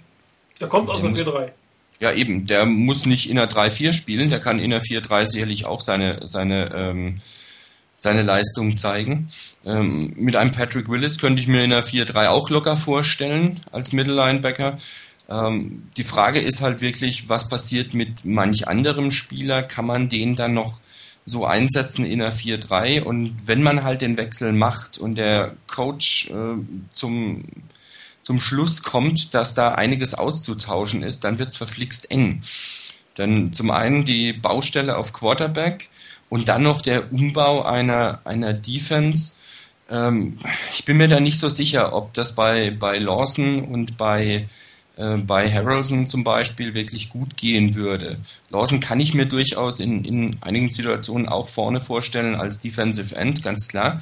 Ähm, Aber das dürfte eine schwierig zu beurteilende Situation werden. Beim Defensive Backfield gebe ich dir recht, für mich eine wirklich ganz herbe Enttäuschung diese Saison ist wirklich Goldson. Von dem hatte ich mir deutlich mehr erwartet. Ähm, das ist eine ganz, ganz üble Enttäuschung für mich. Ähm, auch ich hätte Taylor Mays gerne länger drin gesehen und hätte das auch gesehen, dass man ihm die Snaps gibt ähm, um hier zu lernen, auch für die nächste Saison. Das sind wir jetzt aber wieder beim Thema, naja, wenn ich beim Quarterback überlege, ob ich mal den nehme oder mal den nehme, muss ich halt auch beim Safety das sagen. Wenn ich der Meinung bin, ein anderer Safety bringt mir mehr und bringt dem Team mehr, dann muss ich eben auch darauf gehen unter Umständen und nicht nur das im Auge behalten, zumindest solange ich Richtung Playoffs schiele, im Auge zu behalten, einen anderen Spieler zu entwickeln über die Zeit. Ähm, für mich hat auch ähm, Spencer ähm, nicht die Leistung gebracht, die ich von ihm erwarte und die er eigentlich auch bringen kann, die er schon gezeigt hat. Er hat gute Spiele gehabt, er hat gute Szenen gehabt, aber insgesamt war es das auch nicht. Wir könnten durchgehen bei allen eigentlich. Ähm, ich meine, bei Nate Clemens ähm, renne ich bei dir vielleicht offene Türen ein. Ja, hau äh, Martin, ja. ja, ähm, nein, also generell bleibt das Defensive Backfield äh, wirklich insgesamt über die ganze Saison hinweg betrachtet wirklich eine echte Enttäuschung. Und da muss mehr kommen. Man kann jetzt trefflich drüber streiten, hängt es vielleicht an dem, dass vorne insgesamt zu wenig Druck auf den Quarterback gemacht wird? Hängt es vielleicht auch am, am Coach, der ähm, vom, vom Playcalling her wirklich sehr häufig die Zone ähm, ansagt, statt hier ähm, anders zu spielen. Ähm, da kann man lange streiten. Letztendlich bleibt, dass gerade bei solchen Situationen wie bei diesem Touchdown von Driver geht es um die Ausführung. Ne? Auch Singletary hat irgendwann mal gemeint, it's all about execution. Ähm, letztendlich stimmt das. Wenn ich die Chance habe, ein Play zu machen, egal ob ich vorher in Zone war, ob ich im Man-Coverage war, wenn ich die Chance habe, ein Play zu machen, muss ich das Play machen. Und das haben die Niners gerade das Defensive Backfield viel zu selten gemacht. Von daher mit Sicherheit eine große Baustelle. Ob es die wichtigere Baustelle ist als Quarterback, da kann man trefflich drüber streiten, aber es ist mit Sicherheit eine große Baustelle. Chris, wie was glaubst du, wie groß die Baustelle tatsächlich ist? Ja, ist ja auch groß, also die Defense allgemein. Ich denke, zum einen muss man mal schauen, was diese Saison ist, und zwar ähm, das Tackling ist nicht erst seit dem Packers-Spiel eigentlich ein Problem, das gab es immer schon mal wieder dass da Tackles gemisst wurden, ähm, dass man die zu hoch ansetzt, dass man das Play einfach irgendwie nicht macht. Ähm, und dann ist auch noch das, die große Frage bei den 49ers ein bisschen das Risk Management in der Defense. Teilweise wirkt es so, dass sie einfach aufs Big Play gehen. Und dabei gibt es dann halt sehr viele Blown Plays, äh, wo die Coverage nicht mehr stimmt, wo dann eben irgendeiner frei ist von dem her, das hat uns schon das eine oder andere Mal das Knick gebrochen in dieser Saison. Dann kommen sehr viele individuelle Fehler dazu, äh, wo man einfach irgendwie einen hat, der, das ist bei Miss Tackles der Fall, wo er den Tackle sicher machen muss, macht irgendwas und äh, am Ende ist der andere wieder fünf Jahre weiter. Ähm, da ist wirklich eine sehr große Enttäuschung, finde ich, äh, Dashton Goldson, der wirklich diese Plays nicht macht, wenn er die Chance dazu hat. Und allgemein von der Defense her, ähm, das ist wiederum die, die allgemeine, die globale Taktik der Defense, muss man sich fragen, mehr Pass Rush oder diese Soft Coverage oder diese Zone Coverage, die man immer hat. Und das spielt, spielt wirklich alles zusammen. Wir haben nicht die dominanten äh, Coverage Geist, die jetzt einfach irgendwie den vier, fünf, äh, die, den drei, vier Spielern vorne die Zeit geben, um irgendwie zum Quarterback zu kommen, und wir haben vorne nicht irgendwie die Spieler, die den, die alleine den Pass Rush machen, dass dann auch die Defense, ähm, das Defensive Backfield die, die Zeit hat oder die äh, Möglichkeit hat, das Play zu machen, respektive eben das Play gar nicht ins Defensive Backfield kommt. Und von dem her, ich für meinen Teil würde viel mehr Blitze fordern von Greg Minoski und viel weniger diese wirklich ähm, passive Coverage, weil da werden wir Woche für Woche auseinandergenommen. Ähm, beginnen wird der Umbau mit dem neuen Head Coach und ich bin überzeugt, es gibt einen neuen. Und je nachdem, was der für ein System spielen möchte. Das Material für eine 4-3 wäre sicherlich da. Ich kann mir da gut vorstellen, dass ein Justin Smith und ein Manny Larson beispielsweise als Defensive Ends spielen, äh, sofern man Manny Larson halten kann. ähm, in, der, in, in der Mitte der Line können sicherlich auch ein, kann man Sopoaga spielen, vielleicht ist da auch ein Jean-François möglich oder man findet ja eher einen Defensive Tackle als einen Nose Tackle. Ähm, hinten Defensive Backfield muss so oder so ähm, einiges gehen und von dem her äh, dort muss eine Priorität in der Offseason drauf sein. Der neue Coach wird seinen, wird seinen Defensive Coordinator bringen oder ja, äh, der wird ein neues System spielen wollen. Das kann auch nur schon viel helfen, wenn man wirklich auch ein bisschen aggressiver ist, wo man aggressiver sein kann, eben mit Blitzes und vom Coaching her auch ein bisschen noch mehr das Augenmerk darauf legt, dass die Plays, dass die nicht so viel auf die Routen spekuliert wird und so. Das kann man sich mit Coaching äh, auch etwas den Spielern austreiben.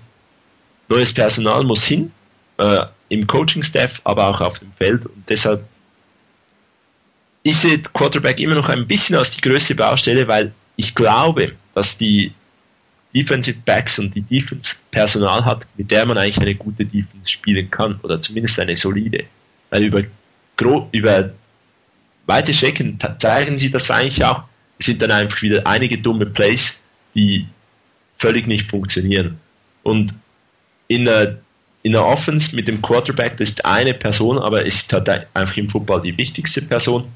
Da sehe ich nicht nur das, sehe ich das Problem nicht nur beim Coaching, das ist auch ein Coaching-Problem, aber das Personal, das da ist, das funktioniert auch nicht so, wie es funktionieren sollte. Dem her beides sehr große Prioritäten. Für mich Quarterback noch ein bisschen mehr die Priorität in Free Agency und Draft. Ähm, man muss in, bei beiden Möglichkeiten, bei beiden Gelegenheiten zuschlagen, wenn sich die äh, Möglichkeit bietet, da ein Upgrade zu bekommen. Ähm, ich habe jetzt ein paar Mock Drafts gesehen oder vor allem die von Walter Football und da haben wir eigentlich konsequent in den ersten drei Runden Quarterback, Cornerback und Free Safety genommen, weil vor allem Free Safety ist ein Need, denn Goldson wird den Vertrag, den er will, von den 49ers nicht bekommen. Von dem her, wir müssen was ändern und ich bin da wirklich überzeugt, dass man auch etwas ändern wird. Ja, kommen wir auf die äh, nahe Zukunft. Was müssen wir da ändern? Ähm, wir werden auf zwei altbekannte Gesichter treffen, ähm, die bei den 49ers äh, etwas ausgemustert wurden, jetzt Starter sind. Kent von Weimar, Starter auf Defense End, Mike Robinson, Starter auf Fullback. Sicherlich äh, etwas überraschend für den einen oder anderen, dass das so gekommen ist. Oder vielleicht ist es auch nicht überraschend, wenn wir jetzt wieder sagen, die Coaches waren einfach nicht in der Lage, äh, das, die Spieler richtig einzusetzen. Wobei natürlich in Seattle eine 4-3 und keine 3-4 gespielt wird. Ähm, Rainer, was glaubst du, sind die Schlüssel zum Erfolg gegen die Seahawks? Und äh, einen Tipp möchte ich natürlich auch von dir haben. Ja, der Schlüssel wird sein, ähm, das Playcalling so darauf abzustimmen, dass man auch ähm, flexibel sein kann. Das heißt, ähm, nicht so zu agieren, wie man häufig agiert. Äh, man hat einen gewissen Plan, was man machen möchte und wenn das nicht klappt, hat man keinen Plan B, diese Game Time Adjustments. Also im Spiel was anderes zu machen, umzustellen, wenn das nicht funktioniert, was ich mir vorgenommen habe. Das ist ein ganz, ganz wesentlicher Punkt. Ähm, wenn man Alex Smith schon reinbringt und dauernd darauf verweist, dass man ihn reinbringt, weil er tiefgehende Kenntnisse äh, des Playbooks hat, dann muss man das Playbook auch nutzen. Das sind zwei Elemente. Zum einen das Playbook nutzen, damit auch Dinge, die die Seahawks vielleicht noch nicht gesehen haben und vielleicht auch nicht erwarten jetzt. Und zum anderen, ähm, man muss die Schwächen der Seahawks attackieren. Und wenn ich die mal die Defense mehr anschaue von den Seahawks, dann sind sie, was die Passverteidigung angeht, an 30. Stelle der Liga. Da sollte eigentlich was machbar sein. Dann sind wir wieder bei dem Punkt, den ich vorhin angesprochen habe. Zum einen muss das Play-Calling entsprechend passen und zum anderen darf eben nicht Alex Smith wieder zurückziehen und na, es könnte ja schief gehen, wenn ich tief gehe ähm, und dann wieder den kurzen Ball übernehmen sondern oder den Ball ins Auswerfen, sondern er muss dann auch mal sich trauen. Nicht auf Teufel komm raus, das wäre ja das Falscheste. Das ist immer die Gefahr, dass er vielleicht dann überpaced und dann zu viel will. Ähm, sondern er muss das in, unter Kontrolle halten. Und dann sollte das eigentlich machbar sein, auch mit dem Passspiel angreifen zu können. Ähnlich wie es zum Beispiel die die Rams gedacht haben, dass die Niners eher über das Laufspiel kommen werden, wo man das mit dem Passspiel attackiert hat. So sollte man das gegen die Seahawks unter Umständen auch versuchen. Ähm, wenn ich mir die Defense der Niners anschaue, dann heißt es ja genau, den Pass eben wegzunehmen. Da sind die Seahawks an 17. Stelle in der Liga, was die Passing Yards pro Spiel angeht. Bei den Rushing Yards sind sie an 30. Stelle. Die Niners spielen eigentlich eine gute Run-Defense. Mit Franklin als Nose Tackle sollte das jederzeit möglich sein. Von daher, von der Defensivseite her, muss sicherlich der Gameplan der sein, stoppt zum einmal den Lauf, aber konzentriert euch nicht total auf den Lauf, sondern habt das Passspiel ein bisschen im Auge. Und naja, aus den Erfahrungen vom letzten Wochenende hm, wird mir da ein bisschen mulmig, wenn ich mir anschaue, wie da unsere Secondary gespielt haben. Gerade eben haben wir es thematisiert. Da könnte es vielleicht ein bisschen kritisch werden. Aber der Schlüssel wird sicherlich der sein, man darf die das Laufspiel nicht ins Rollen kommen lassen, auch wenn es bisher schwach war, aber man darf jetzt nicht plötzlich alles aufgeben und plötzlich laufen die einen tot. Und man muss gleichzeitig auch gucken, dass der, der Pass gestört wird. Und wie Chris auch, ich wünsche mir mehr Aggressivität, dass man den Quarterback mehr unter Druck setzt, um da was zu erreichen, um den Gegner einfach in Situationen zu zwingen, in denen er sich nicht mehr wohlfühlt und vielleicht auch überhastet spielen muss. Und der wesentliche Punkt, das habe ich am Anfang schon gesagt, äh, nur nochmal der Vollständigkeit halber hier in der Aufzählung, der wesentliche Punkt muss sein, während des Spiels nicht stur auf einem Plan zu bleiben, sondern das Game, äh, das Playcalling anzupassen, wenn ich merke, dass ich mit dem, was ich mir vorgenommen habe, nicht durchkomme.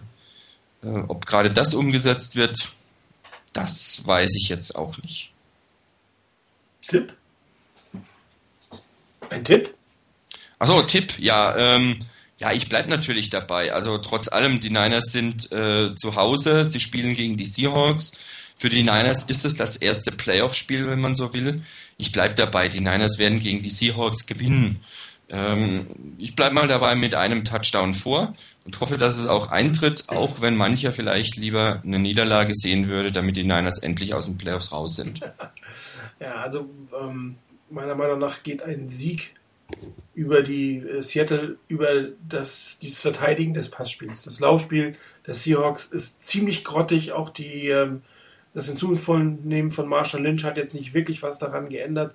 Äh, kaum Yards, kaum Touchdowns. Das ist nicht wirklich die Stärke und das ist nicht wirklich die Gefahr des Seattle Seahawks. Aber mit Hasselbeck ist immer noch in der Lage, äh, die, die Receiver gut zu bedienen. Und man muss meiner Meinung nach hier ähm, den Pass zuerst stoppen, auch mit dem, was Sie eigentlich gesagt haben, mit entsprechendem Druck auf den Quarterback, äh, nicht mit irgendwelcher so einer Vanilla-Defense oder irgendwelchen Zone-Blitzes oder sonst irgendwas, sondern wirklich Druck, vier, fünf, sechs Leute auch mal auf den Quarterback. Ähm, Mike Hasselbeck ist alt, er ist nicht mehr ganz so schnell zu Fuß, er läuft einem nicht mehr so schnell davon, wie das Aaron Rodgers letzte Woche gemacht hat. Also da kann man schon einiges äh, erreichen, wenn man hier den Druck auf Matt Hasselbeck äh, wirklich konstant draufhält. Ähm, und dann muss man oder müssen die oder müssten die Seahawks anfangen zu laufen und das ist wirklich nicht ihre Stärke und dazu muss man sie zwingen, das Passspiel wegzunehmen, vielleicht maximal kurze Pässe zuzulassen, aber nicht äh, sich, sich tief schlagen zu lassen, für Touchdown schlagen zu lassen und sie dann zwingen, auch äh, zum Laufen zu kommen. Ähm, was die Defense-Seite angeht, äh, die Seahawks-Defense ist nicht mehr so stark, wie sie früher mal war, meiner Meinung nach. Also hier ist durchaus was zu holen die, die Verteidigung spielt auch in, in, Seattle eigentlich viel besser, wie das ganze Team in Seattle viel besser spielt. Es gab zwar schon Heimniederlagen, aber zu Hause sind die Seahawks das deutlich, deutlich gefährlichere Spiel mit dem Publikum im Rücken in diesem Stadion, meistens bei kaltem Wetter. Das, das äh, sind Bedingungen, die es einem Gegner schon schwer machen, aber man spielt zu Hause mit dem eigenen Publikum, hoffentlich bei einigermaßen gutem Wetter. Ähm, die Verteidigung, wie gesagt, ist jetzt auch nicht das, man sich jetzt dafür fürchten sollte. Also man kann gegen diese Defense laufen, man kann gegen diese Defense werfen und man kann gegen diese Defense Punkte machen. Und hier kommt eigentlich das zu tragen, was, was, was Chris gesagt hat, die Stärken von Alex Smith ausnutzen, ein bisschen in die Spread, ein bisschen auch in die, äh, in die Shotgun zu gehen, ähm, auch durchaus die langen Pässe kontinuierlich zu werfen, auch wenn sie nicht jedes Mal ankommen.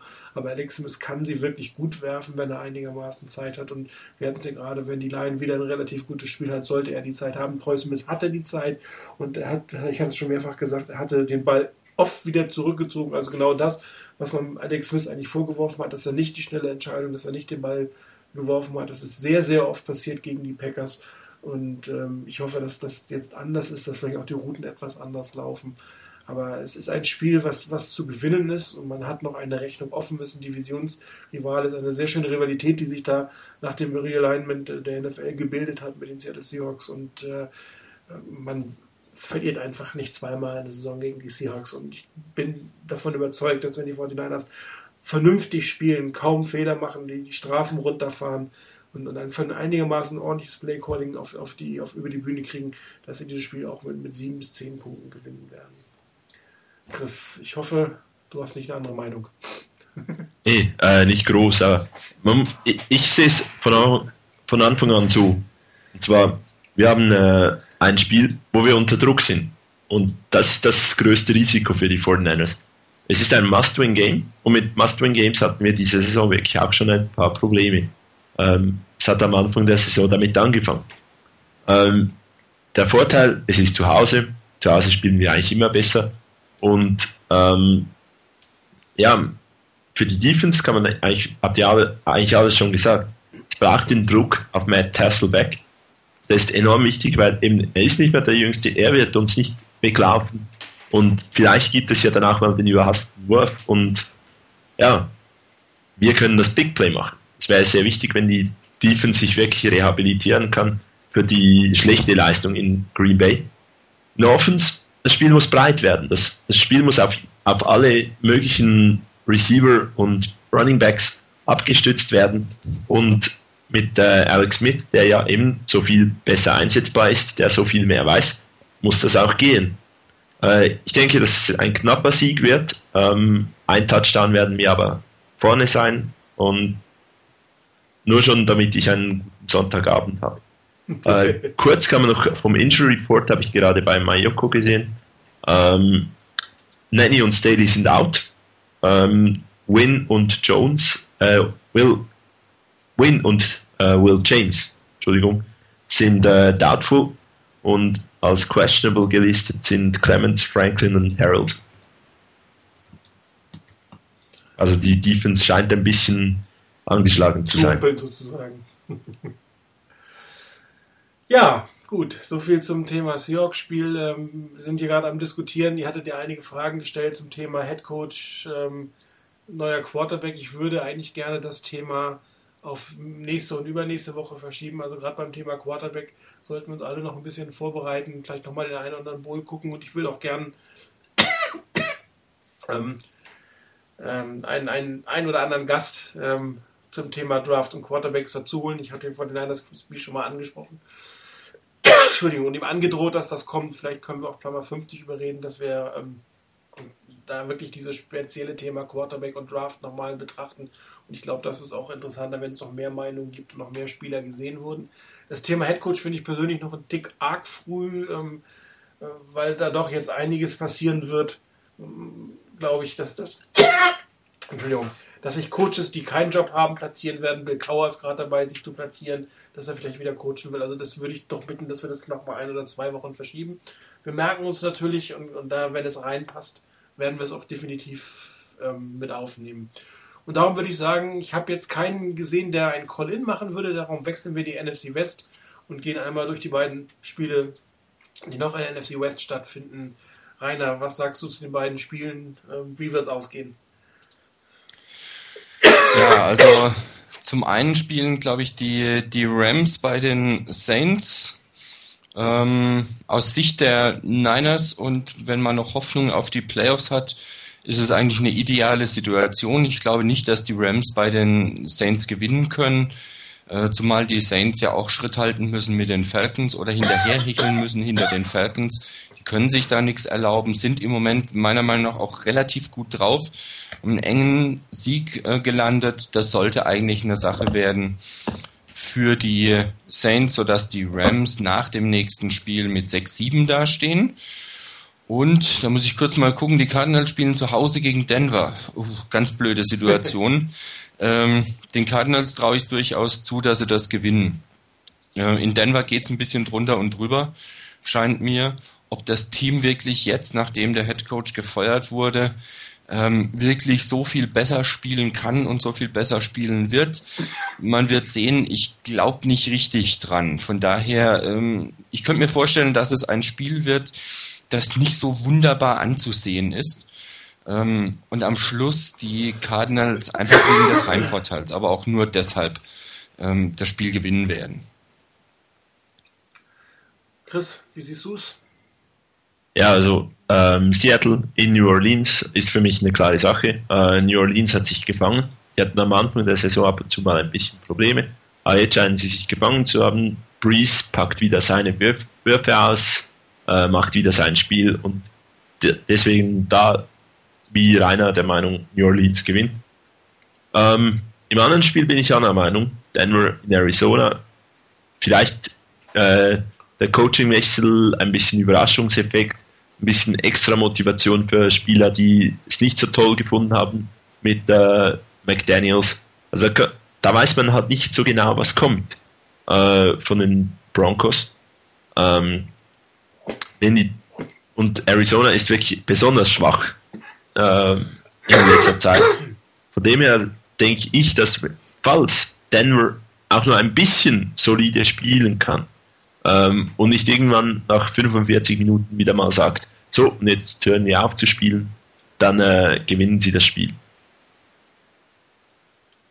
Ja, ich bin beim Arizona-Spiel ähm, auch deiner Meinung, Chris. Äh, die Cardinals sind extrem schlecht und sie werden irgendwie immer schlechter und sie haben ihre Quarterback-Situation überhaupt nicht im Griff. Also noch schlimmer als bei uns. Während die Denver Broncos. Geht das? Bitte? Geht das überhaupt? Äh, also eine naja, schlimme also Quarterback-Situation. Guck, guck, dir an, wer die haben. Die haben irgendwie äh, David An Derek Anderson und äh, Skelton und Max Hall oder so ähnlich. Also kennt man kaum die Namen. Ich glaube, es geht noch schlimmer als bei den 49ers tatsächlich. Okay. Äh, wobei Derek Anderson zumindest eine Saison hatte, wo er besser war als Alex Smith, aber es war halt auch nur eine. Danach sah es einfach schlechter. Also meiner Meinung nach sind sie schlechter als die 49ers, haben noch mehr Probleme als die 49ers. Und im Gegensatz dazu sind die Broncos für mich eigentlich kein schlechtes Team. Sie haben nur schlecht gespielt, aber keine wirklich so schlechten Spieler wie die Cardinals. Und äh, meistens, oder auch in dieser Saison, hatten die, die Coacheswechsel ja positive Erfolge. Und ich glaube auch, dass die dieses Mal äh, zu positiven Effekten führen wird und dass die Cardinals zu Hause verlieren werden gegen die Broncos, wobei das für uns ja nicht unbedingt das wichtigste Spiel ist. Im anderen Spiel ganz klar, die Saints sind auf Playoff-Kurs, haben sich gefangen, ähm, sind auch das bessere Team gegenüber den Rams. Ähm, die Rams sind sicherlich im, auf dem aufsteigenden Ast, aber das Niveau der Rams, äh, der, der, der Saints haben sie noch nicht erreicht. Und dazu spielen sie noch auswärts. Also das sollten eigentlich äh, zwei Niederlagen für unsere NFC West Konkurrenten sein plus die hoffentlich unter den Niederlage der Seahawks und dann hm, wird es wieder ein sehr interessantes Charger-Spiel, muss ich mal sagen. Gut, kommen wir zu unserem letzten Lieblingspunkt. Chris, was ist denn nicht dein, dein Spiel der Woche dieses Mal? Ah. Was es nicht ist? Muss ich jetzt alle aufzählen? Nee. Naja, vielleicht hast du ja diesmal 17. Nee, wie viele Spiele gibt es die Woche? 15 Spiele der Woche oder so. Und da habe ich gefragt, welches das nicht ist. Nein, Quatsch. Äh, deine Spiele der Woche.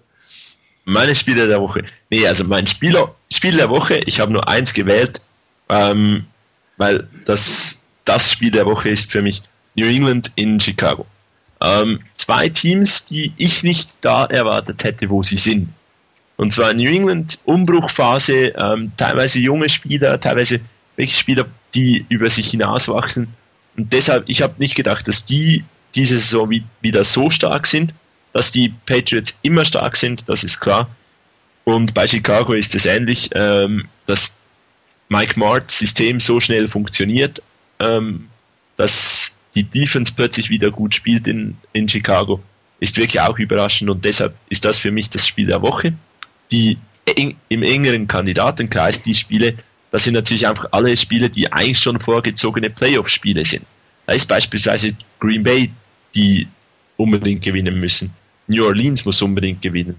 Ähm, auch San Diego muss unbedingt gewinnen. Die 49ers müssen unbedingt gewinnen, um noch die Chance für die Playoffs zu haben. Also von dem es gibt viele, viele Spiele, die jetzt irgendwie eine gewisse Brisanz haben für die, für die äh, Playoffs dann. Ähm, aber das Spiel, wo auch spielerisch dann es wirklich toll werden sollte, das ist New England in Chicago, meiner Meinung nach mit dem Sieg für New England ähm, da ich die Patriots einfach ein bisschen stärker aus, äh, einschätze. Okay. Rainer, dein Spiel der Woche. Ja, im engeren Kreis oder in der engeren Auswahl war bei mir Chiefs zu Gast bei den Chargers. Einfach weil das für die Chargers ein unheimlich wichtiges Spiel ist. Wenn sie das vergeigen, dann war es das eigentlich. Äh, es ist die letzte Chance, die sie haben jetzt, um noch dran zu bleiben, wenn sie die Chiefs hier schlagen. Zumal sie auch in der Division bisher 1-3 stehen und die Chiefs 2-2 stehen. Äh, überraschenderweise in der Division die Raiders 4-0. Äh, also das wird schon extrem wichtig für die, für die Chargers. Trotzdem ist ein anderes Spiel für mich das Game of the Week und das ist das Sunday Night Game. Eagles zu Gast bei den Cowboys. Die Cowboys haben nach dem Headcoaching-Wechsel wirklich äh, es geschafft, besser zu spielen, ihr Potenzial besser abzurufen. Und auch wenn die Cowboys mit 4-8 wohl keinerlei Chancen mehr haben auf die Playoffs, denn mit 8-8 kommen sie garantiert nicht mehr rein, ist es eigentlich ein Spiel, das immens interessant ist für mich. Äh, zum einen die Cowboys verlieren zu sehen, ist immer schön. Ähm, und bei den Eagles einfach auch zu sehen, wie die sich jetzt ähm, anstellen. Sie stehen mit 8-4 an der Spitze ihrer Division. Die Giants sind punktgleich und, Moment, die Giants spielen bei den Vikings, was ich ihnen durchaus zutraue zu gewinnen. Von daher müssen die Eagles mithalten. Ähm, für mich ein Spiel, es ist ein NFC West Duell, es ist ein Duell, das äh, gewisse Tradition einfach hat. Und wenn ich es richtig sehe, treffen sie diese Saison zum ersten Mal aufeinander. Ähm, und das ist ein richtig enges Ding und äh, könnte ein sehr, sehr interessantes Spiel werden, auch wenn es nur für ein Team äh, Playoff-Charakter äh, hat, äh, aber nicht für die Cowboys. Aber es könnte ein enges, enges Spiel werden, es könnte ein sehr interessantes Spiel werden. Ich hoffe darauf, dass die Eagles gewinnen. Ähm, ich wäre aber nicht überrascht, wenn die Cowboys das zu Hause gewinnen, weil sie in letzter Zeit meiner Meinung nach doch eine ganze Schippe nochmal draufgepackt haben. Ja, mein Spiel der Woche sehr überraschend ist äh, Oakland gegen Jacksonville. Zwei Teams, ähm, die ich, die um die Playoffs kämpfen, mit denen ich Anfang der Saison so gar nicht gerechnet habe, muss ich sagen. Also die Jaguars waren für mich in der NFC South das Team, was eigentlich klar den letzten Platz belegen wird. Und äh, die Raiders waren für mich auch nicht das Team, was mehr über den dritten Platz über die AFC West hinauskommt. Und die, die, die Jaguars spielen um den Divisionssieg und die Oakland Raiders versuchen dran zu bleiben an den Kansas City Chiefs, die nach San Diego müssen und da auch durchaus verlieren können. Und dann wäre das auch eine sehr enge Division mit nur einem Spiel. Ähm, also es ist für mich deswegen nach das Spiel der Woche, weil ich einfach überhaupt nicht damit gerechnet habe, dass dieses Spiel so eine Relevanz für dieses Playoff-Standing haben kann. Und ähm, eigentlich bin ich ja in der AFC Colts-Fan, aber kleines Herz schlägt auch für die Jaguars aufgrund persönlicher Beziehungen nach Jacksonville. Und ich würde es den Jaguars durchaus gönnen, hier in die Playoffs zu kommen.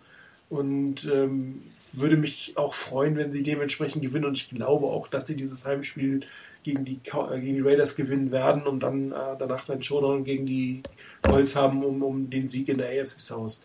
Also wie gesagt, mein Team völlig, das Spiel der Woche völlig überraschend, Oakland gegen Jacksonville. Damit sind wir durch. Ich habe äh, keine akuten Fragen mehr gesehen. Wir sind dankenderweise darauf hingewiesen worden, dass das nächste Spiel der 49ers am Donnerstag ist. Das heißt, äh, wenn wir nächste Woche Freitag eine Sendung machen würden, wäre das ein bisschen witzlos. Wir werden jetzt am Ende der Sendung noch diskutieren, wie das mit den Terminen klappt, ob das Mittwoch oder Donnerstag der Fall sein wird. Ähm, wir werden aber auf alle Fälle eine Sendung für euch haben und wir werden auch rechtzeitig ankündigen, wann sie sein wird. Daher für heute soll es das gewesen sein. Vielen Dank in die Runde, vielen Dank Chris. Kein Problem, hat ja. Spaß gemacht. Ja, vielen Dank Rainer. Danke auch, schönen Abend noch. Und äh, euch ein schönes Wochenende, ein hoffentlich interessantes Spiel gegen die Seahawks mit einem Sieg, dass wir uns nächste Woche über schönere Dinge unterhalten können als eine Niederlage gegen ein Packers-Team in hässlichen Uniformen. Das war's für heute. Ciao.